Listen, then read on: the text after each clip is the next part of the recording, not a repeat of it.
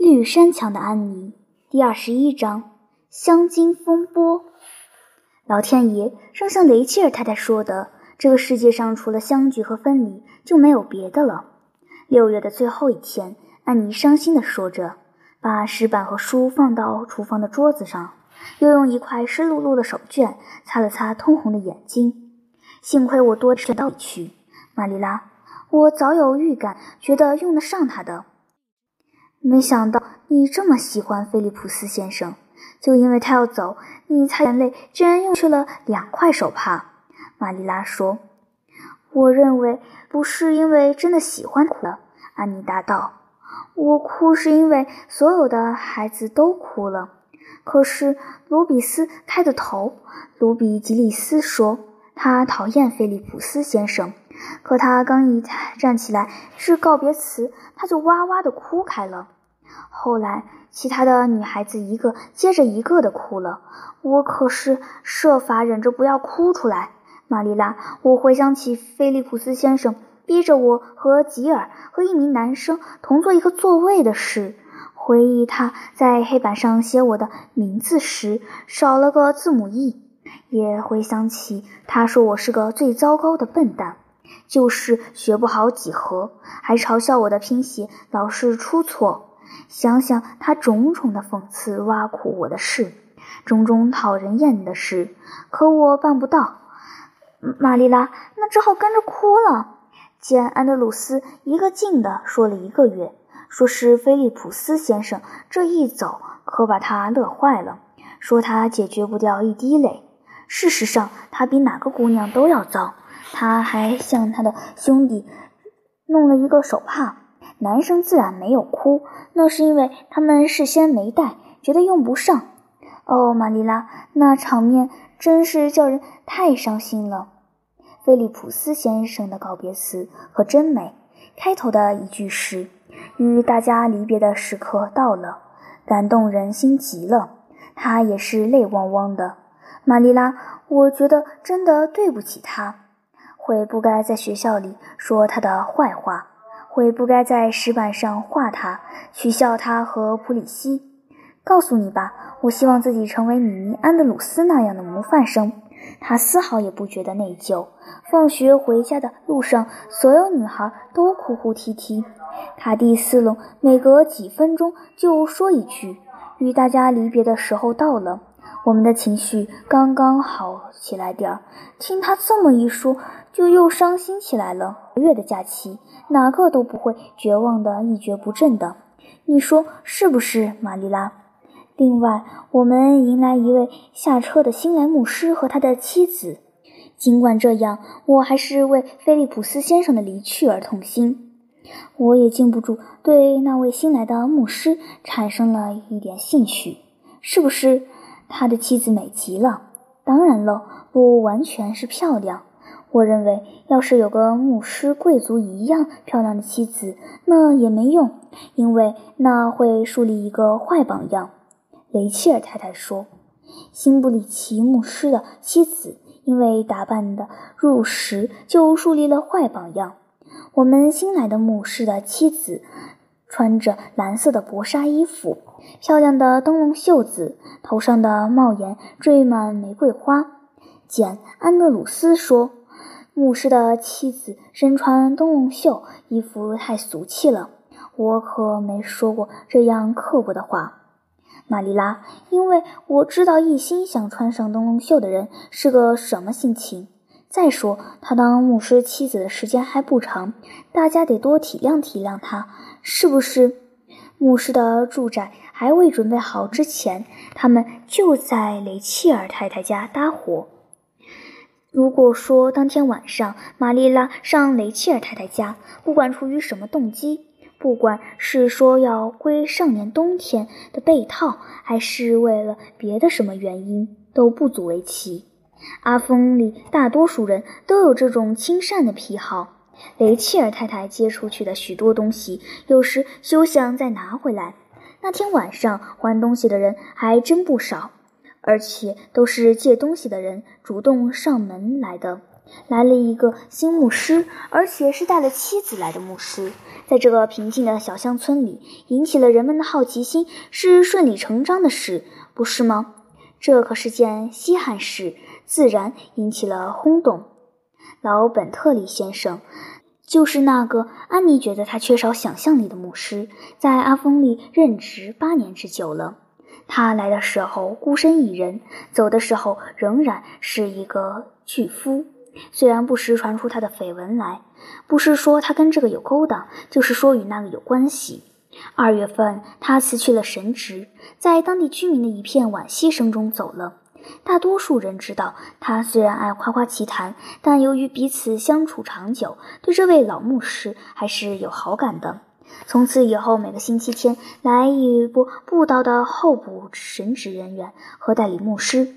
阿峰里的教堂以及种种毫无意义的消遣活动，他们的得失成败全作为上帝选民的爹娘来抉择。但有位年纪幼小的红发小姑娘羞怯地在老卡斯伯特家的座位上，她持有自己的见解，与马修尽情地议论他们。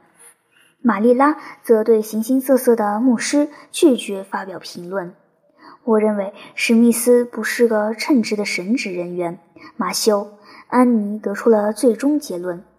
林德太太说他讲解糟得很，可我觉得他最糟的就像是本特利先生那样没有想象力，而特里先生偏又想象的太过分了。他想象起来天马行空，不着边际。就像我那会想象闹鬼的林子那样，还有雷切尔太太说他的神学理论不像样。雷格沙姆先生是个优秀的人，是位好神职人员，但胡乱编造的趣事太多了，惹得大家在教堂里哄堂大笑起来。他这么做有失尊严，而做牧师的都有尊严。是不是马修？我原以为马歇尔先生绝对是个迷人的人，可雷切尔太太说他还没成婚，甚至还没订婚，因为雷切尔太太对他做过专门的调查。他说阿峰里来个年轻的未婚牧师不妥的，因为会在教区里结婚的，那准会出乱子。雷切尔太太是个很有远见的女人，你说是不是，马修？我很高兴，他们请来了阿伦先生，因为他的布道很有意思。他的祈祷出自真心，不是为了祈祷而祈祷，听来自然而然，那是他习以为常的事。雷切尔太太说，他并非十全十美，不过他也说，别指望用七百五十元的年薪请来十全十美的牧师，而他的神学理论好歹说得过去。因为他全面询问过他们对于每条教义的见解，他对他的妻子一家很了解，说那是个正派人家，家里妇女个个都是治家的好手。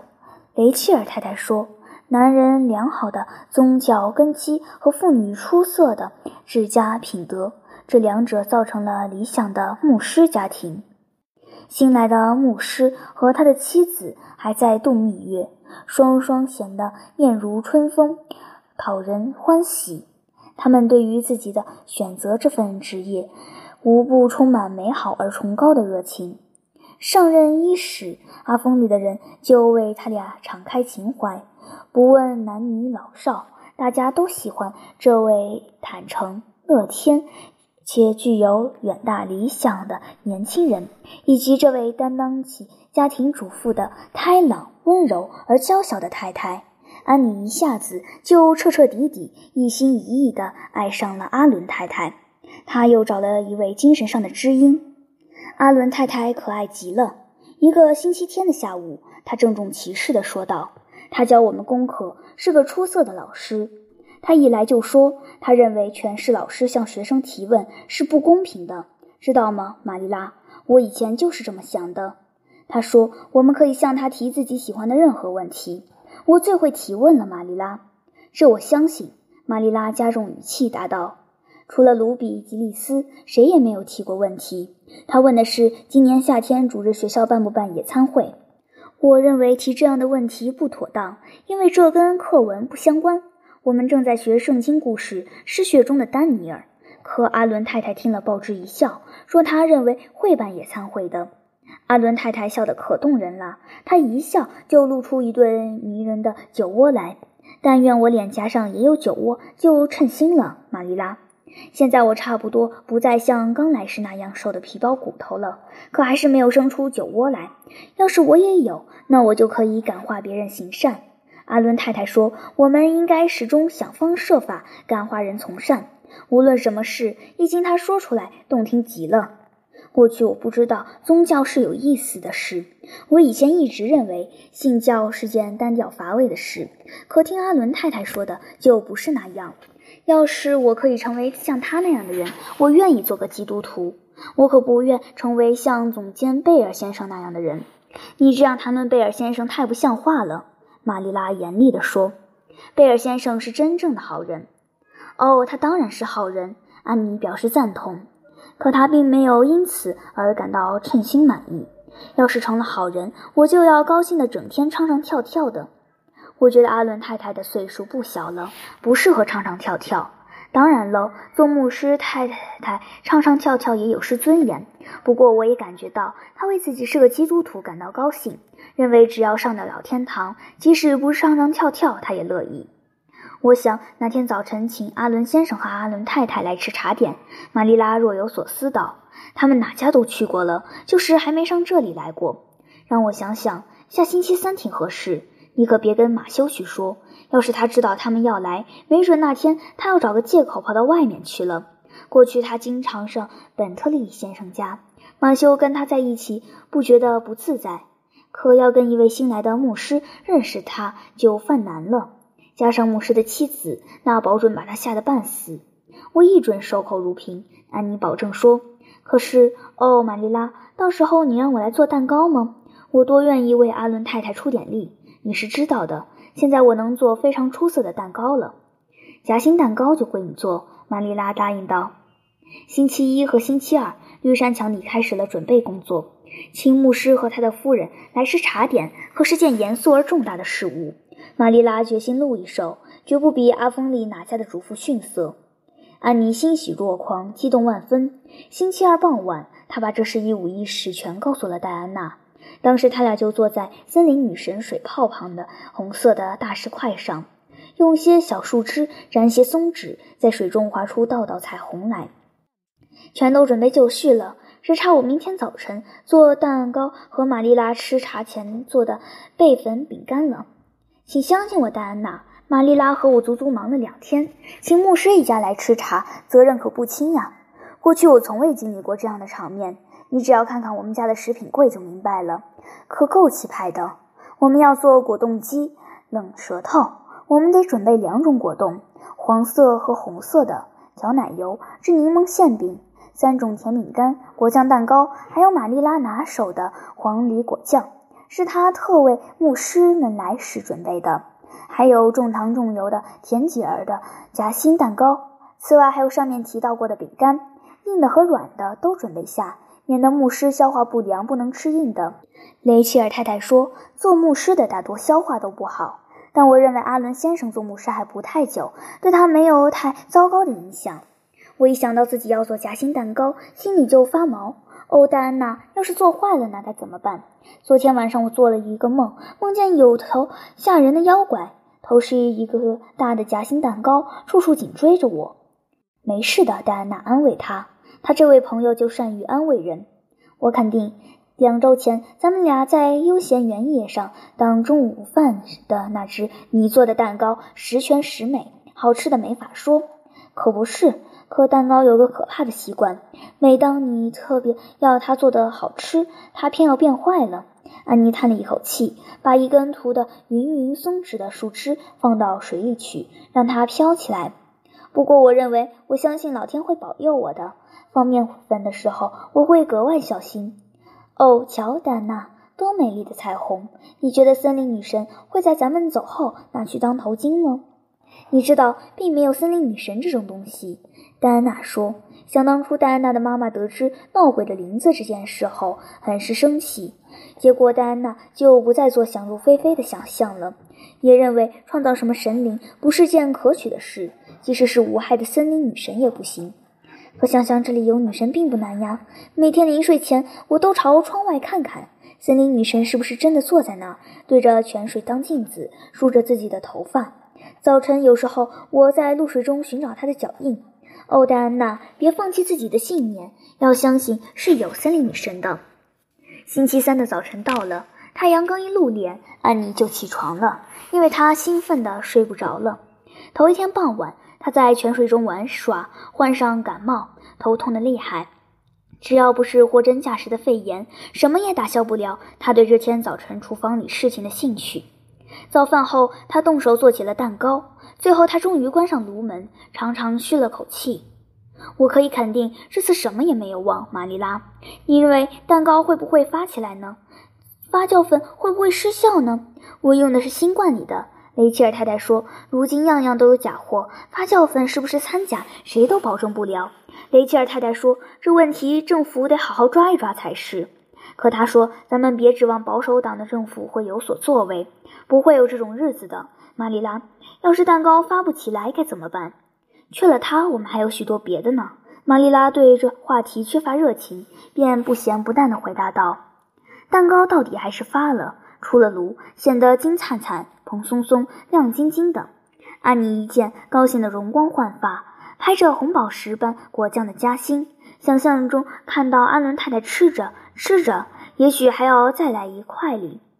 你要用上那套最好的餐具，玛丽拉。她说：“能不能让我用蕨类植物和野玫瑰装点餐桌呢？”我觉得那是胡闹。玛丽拉哼了一声道：“依我看，重要的是吃什么，而不是装饰什么。巴里太太的餐桌就她的摆设。安妮不愧是个小人精，还能找理由哩。”牧师还大大夸了他一番。他说：“饭桌上不但讲究吃什么，还得让人看了舒服。”得，随你的便。玛丽拉决心不让巴里太太或别的什么人占了上风。是是是要注意，得留些摆碗碟和饭菜的地方。安妮做了精心设计，餐桌布置的又精致又新潮，做的处处不输给巴里太太。他准备了大量的玫瑰花和蕨类植物，并凭着他自己的艺术审美力，把餐桌装饰得漂漂亮亮。牧师和他的太太一入座，齐声大大夸了一番，都是安妮干的好事。玛丽拉板着脸孔说：“可安妮一见阿伦太太那赞许的笑容，只觉得自己是世界上最幸福的人了。”马修也到场了，安妮知道他是怎么被邀请来的。这时候的他显得羞羞怯怯、手足无措，紧张极了。玛丽拉一见大失所望，认定他还是不来的好。但安妮拉着马修的手，还是顺顺当当地带他进来，坐了下去。只见马修穿着最好的衣服，衣领雪白，还与牧师交谈甚欢利。他始终没和阿伦太太说过一句话，这也不足为奇。安妮做的夹心蛋糕端上来后，一切都像婚礼的钟声，顺顺当当。盛礼之下，阿伦太太已吃了种种可口的佳肴，无意再尝夹心蛋糕了。但玛丽拉一见安妮脸上的失望神情，忙笑着说：“哦，你得尝一块，阿伦太太，那可是安妮专为你做的。”如此说来，我不能不尝了。阿伦太太听了，笑出声来。她跟着玛丽拉和母狮之后，也夹了一块发得很好的三角形夹心蛋糕。安伦太太咬了一口，脸上露出特别怪异的表情来，但她什么话也没说，只是一个劲儿地咬着咬着，就是咽不下去。玛丽拉见状，赶忙拿起来尝了一口。安妮·雪莉，她惊叫起来：“你到底是往蛋糕里放了什么鬼东西？”除了食谱上写的，没别的。玛丽拉，安妮大声答道，显出痛苦的样子。“哦，哪儿不对劲了？不对劲，简直是太可怕了！”阿伦太太，别硬吃了。安妮，你自己尝尝吧。你用的是什么香料？香草精。安妮尝了蛋糕后，后悔的脸孔通红，说：“只是香草精。”哦，玛丽拉，一准是发酵粉的问题。当时我就怀疑发酵。胡说什么发酵粉？去把你用的装香草精的瓶子给我拿来。安妮急忙奔到食品柜前，拿回一只小瓶子，里面装了一点褐色的液体。标上黄色的字“上等香草精”。玛丽拉拿了过来，旋开瓶子闻了闻。老天爷，安妮，你用的香精是镇痛剂。上星期我把装镇痛剂的瓶子打破了，把剩下的一部分倒在装过香草精的旧瓶子里。我认为这里也有我的一份不是，我该是想给你说一声才是。看在老天的份上，你干嘛不先闻闻再放呢？安妮为这双重的羞耻，伤心的泪流满面。我不能，我得了重感冒了。他说罢，奔回到自己的东山墙的卧室去，翻身倒在床上，哭得死去活来。看那架势，还是不想再接受别人的安慰了。过不了多久，楼梯上响起了轻轻的脚步声，有人进了房间。哦，玛丽拉，安妮头也没抬，哭泣道：“我老是丢脸，我没脸再活下去了。事情会传出去，在阿峰里很快就会传出去的。戴安娜会问我蛋糕做的怎么样，我只能把实情告诉她。人家会对我指指点点，说我是个用镇痛剂做蛋糕的女孩。吉尔，学校里的男孩子忘不了拿这事当笑料。哦，玛丽拉。”要是你有一丁点基督徒的同情心，这事之后就别叫我下楼去洗碗碟了。要洗也得等牧师和他的太太走了后再去洗。今后再也没脸见阿伦太太了，说不定他还以为我这是有意下毒要害死他。雷切尔太太说，她知道一个没爹没娘的女孩就想毒死自己的恩人。可镇痛剂是没有毒的，是可以内服的，不过不放到蛋糕里。你能把这些话告诉阿伦太太，玛丽拉？这是你自己起来对他说的好，答话声音听起来甜蜜蜜的。安妮身子猛地一抬，只见床前站的是阿伦太太，笑眯眯地打量着她。我亲爱的小姑娘，你别伤心的哭鼻子了。她一见安妮那悲痛欲绝的脸蛋，打心底被感动了，说：“我说这只是一次有趣的差错，人人都可能犯的。哦不，我可犯下大错了。”安妮可怜巴巴地说：“我是想为你做个可口的蛋糕，阿伦太太。”“是的，我知道，亲爱的，我向你保证，我很感谢你的一片好心和善意，且当做那蛋糕做的可口极了。好了，现在你就别再哭了，跟我一起下楼去，带我去见识见识你的花园。卡斯伯特小姐跟我说，你有一小块属于你自己的地，我想看看。我对花卉可是很有兴趣的。”安妮高高兴兴地跟着下了楼，心想真是天随人愿。阿伦太太是她精神上的知音，此后对那镇痛剂的蛋糕只字未提。客人走了之后，安妮感到那天晚上正因为出了可怕的事故，她过得比预期的要好，但她还是深深叹了口气。玛丽拉一想到明天是新的一天，那时再不会有差错了，那不是很好吗？我能断定你还会犯许许多多的错的。玛丽拉说：“你是我见过的最会犯错的孩子，安妮。”“是的，我知道的清清楚楚。”安妮伤心地承认道。“但是你有没有注意到，我身上也有令人鼓舞的优点呢？”玛丽拉，“同一错误，我从来不重犯。要是你的新错误不断，我看不出来这有多大的好处。”“哦，你就没有明白吗，玛丽拉？一个人能犯的错误一定是有限度的。当我到了极限，错误就犯完了。这么一想，你就放心了。”得了，你还是把这蛋糕拿去喂猪的好。”玛丽拉说，“人可不适合吃，杰里博奥特也不能吃。”